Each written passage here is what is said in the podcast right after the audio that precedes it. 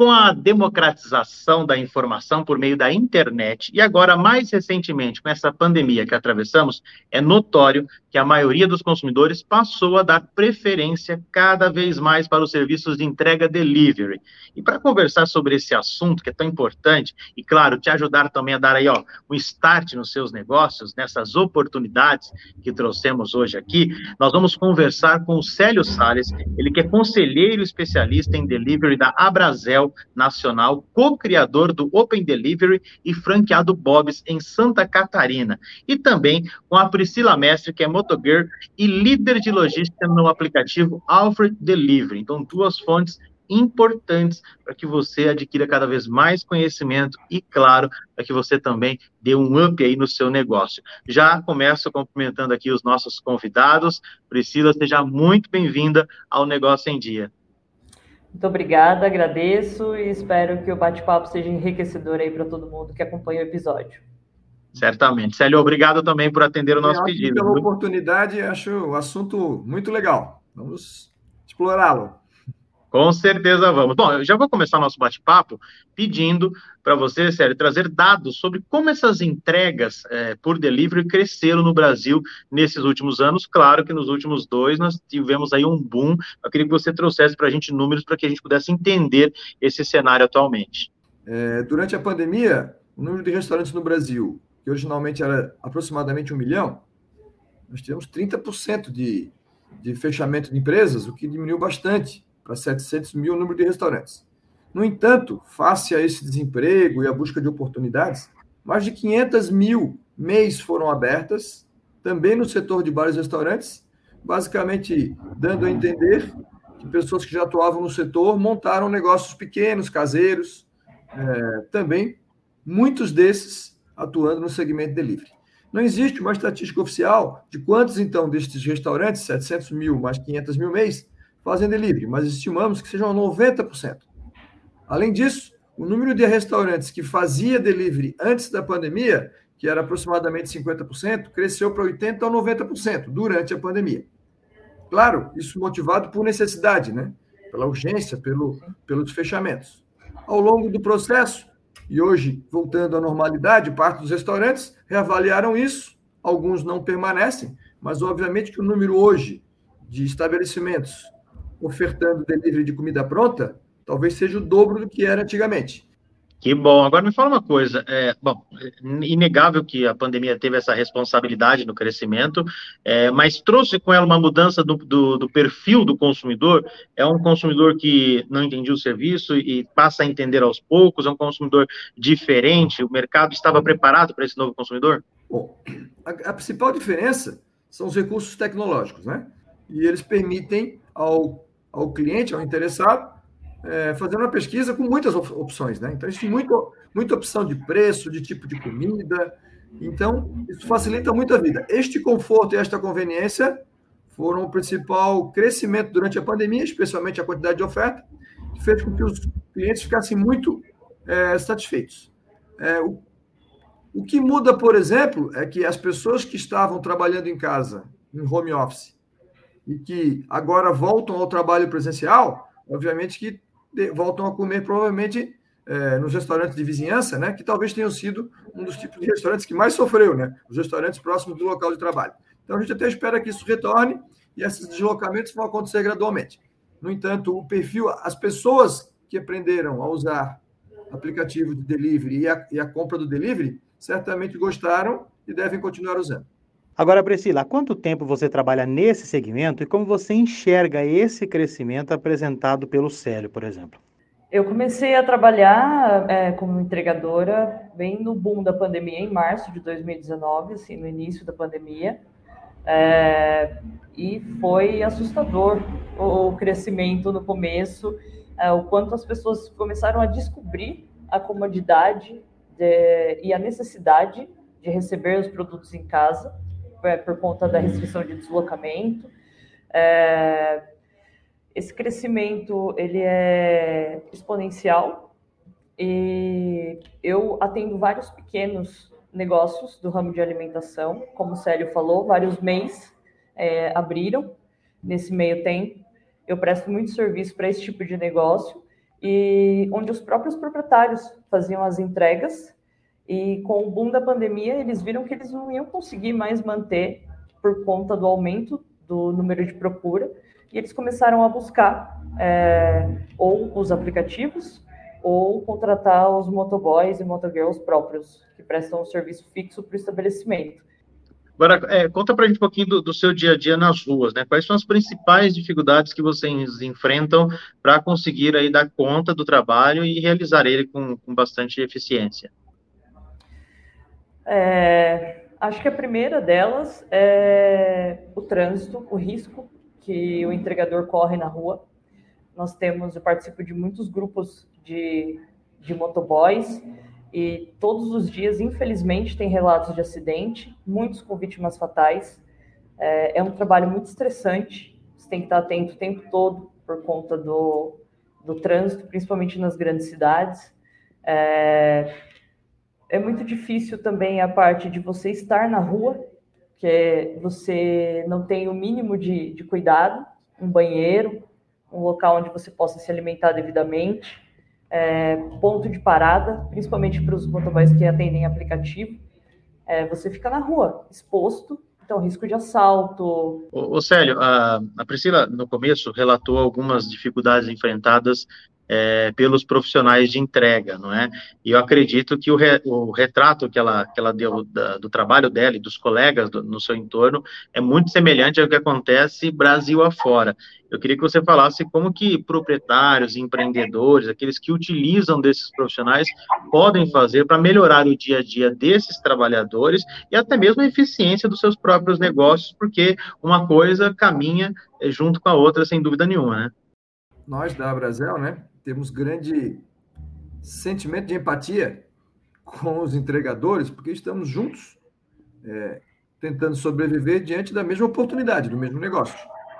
Da necessidade de uma pessoa por um alimento, que ele obtém através de uma plataforma, um aplicativo, ou mesmo diretamente, mas sem o restaurante a comida e a entrega, isso não funciona.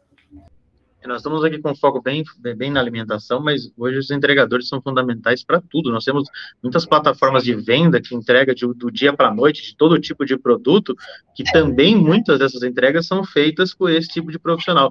Célio, é, essa, essa pretensão do governo, até dentro do Congresso já, já algumas propostas em relação a, criar regras, estabelecer algumas, uns, alguns direitos e garantias, você acha que pode trazer alguma valorização ou pode precarizar algum, alguns serviços?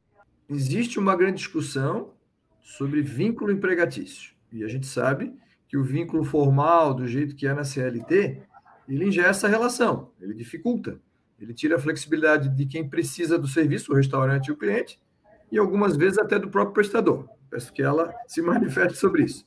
Agora, algum nível de segurança social, de previdência, aposentadoria, de seguro, né?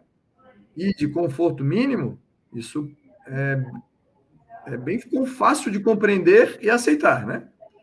Mas então a nossa visão é que podemos avançar muito sobre esse aspecto de segurança social e, especialmente, acho que isso talvez até seja tão quanto importante, a consciência da sociedade do valor desse trabalhador e que ele tem que ser remunerado adequadamente. Priscila, é, para o empreendedor, na sua experiência, é mais viável contratar entregadores ou fazer parcerias com essas empresas mais consolidadas na entrega? Há uma lei que protege, contemple eh, os dois lados nessa relação, e essa contratação ela pode ser mais eh, benéfica para os profissionais? Depende do tamanho do estabelecimento, por conta dos custos. É contratar uma empresa às vezes é mais custoso do que você manter um profissional fixo dentro do seu estabelecimento, ou de você contratar um aplicativo para fazer as suas entregas. É, eu falo isso por experiência própria, que eu já vi vários pequenos é, produtores, pequenos comércios para os quais eu prestava serviço, é, não conseguirem manter esse vínculo com empresas de, de entrega. Então, eu acho que o empreendedor ele tem que avaliar bem a realidade do negócio dele e avaliar muito bem também os custos que ele vai ter com cada tipo de opção de entrega e às vezes é, pode até procurar um, uma consultoria mesmo para ele entender melhor o que vai caber na realidade dele, para não acabar onerando o negócio dele com uma opção equivocada.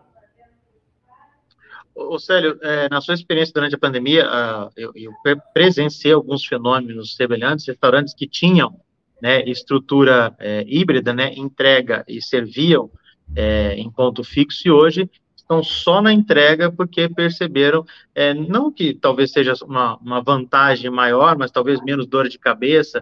É, esse é um fenômeno que aconteceu também? Sim, gerou muito debate, né? Inclusive, deram nomes para isso, que não é propriamente algo novo, né? Mas restaurantes especializados em deliveries existem há muito tempo, né?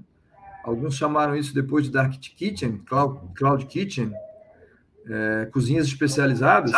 Sim. O fato é que são dois tipos de negócio de alimentação preparada com abordagens distintas, né?